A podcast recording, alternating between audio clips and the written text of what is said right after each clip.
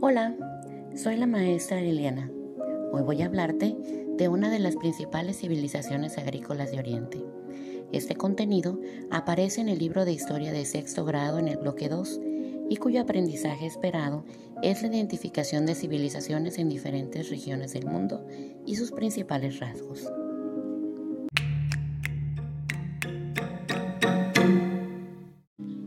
El enigmático Egipto.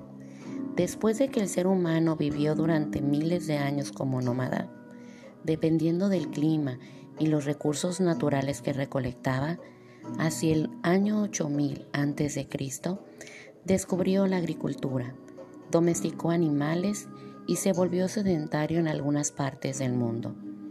Las primeras civilizaciones surgieron en los márgenes de los grandes ríos de Asia y del río Nilo, en África porque allí se encontraban los suelos más fértiles.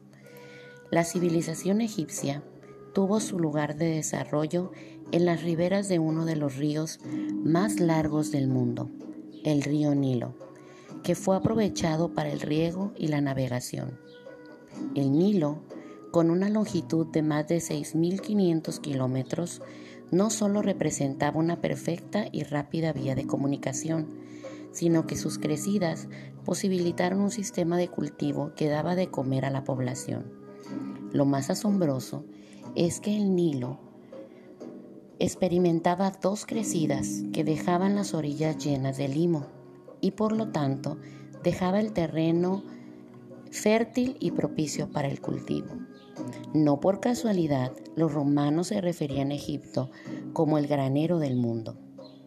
Esta tierra fértil fue llamada por los egipcios Kemet, que significa tierra negra, por el color oscuro que tomaba la tierra después de la crecida anual.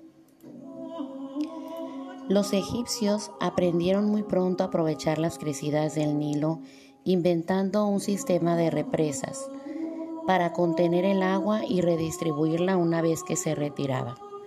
En las riberas del río Nilo, los egipcios cultivaban cereales como el trigo, la avena y la cebada, además de dos plantas muy importantes, el lino, que era la planta con lo que hacían la mayoría de sus vestidos y tejidos, y el papiro, que fue importantísimo porque era la planta de donde sacaban el material para su escritura jeroglífica. Para los egipcios, los toros y vacas ocuparon un importante lugar porque se relacionaban con la realeza, pero no eran los únicos animales importantes. Se sabe que respetaban mucho a los gatos, los cocodrilos y las aves de caza como las águilas y los halcones. Incluso los modificaban igual que a las personas. Otras actividades económicas que desarrollaron fueron la cerámica, la metalurgia el trabajo de la madera y la navegación por el río Nilo, lo que les permitió intercambiar mercancías con otros pueblos y culturas. Gobierno de Egipto antiguo.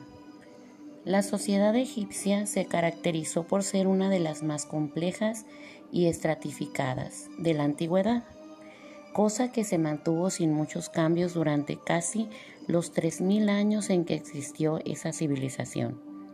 La unidad básica de la sociedad egipcia era la familia nuclear, es decir, el marido y la mujer, a los que se le añadían los hijos que pudieran tener y los abuelos. Sobre esta base familiar había una fuerte estructura estatal, cuya cabeza era el faraón, eje central de la vida tanto política como religiosa de los egipcios. El faraón era un representante de los dioses y lo consideraban divino. Por lo general, el sucesor de un faraón era un miembro de su familia y solía estar en el poder hasta su muerte.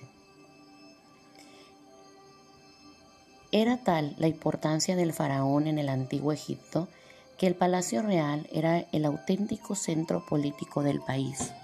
Se mandaban hacer esculturas y pinturas del faraón que se ponían en todo el reino.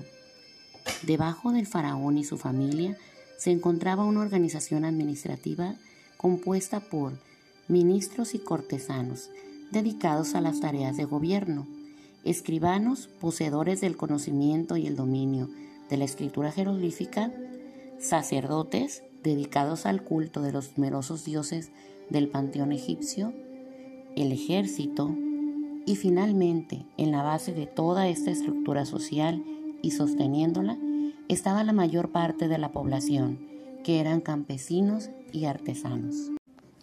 Religión de Egipto. La religión para los egipcios era muy importante en su vida, ya que creían que afectaba toda su realidad.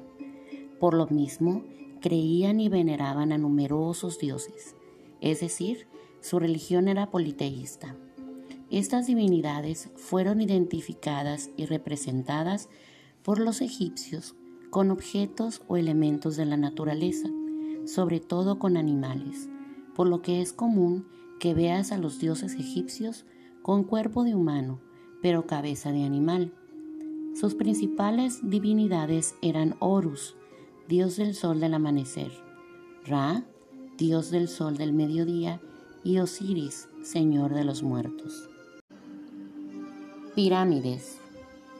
La historia de Egipto es sin duda su historia antigua, también conocida como etapa faraónica. De esta época datan las tres colosales pirámides de Ceneferu, la gran pirámide de Giza atribuida a Keops, la de Kefren y la de Miserino, en la cuarta dinastía. Egipto, el arte y la muerte. El arte egipcio supone la materialización de sus creencias relacionadas con la muerte y la religión, el epicentro de su cultura, donde el más allá era una extensión de la vida terrenal. Egipto aún es una enigmática cultura que todavía no se ha descubierto totalmente. Es un enigma que muchos investigadores todavía pretenden descubrir.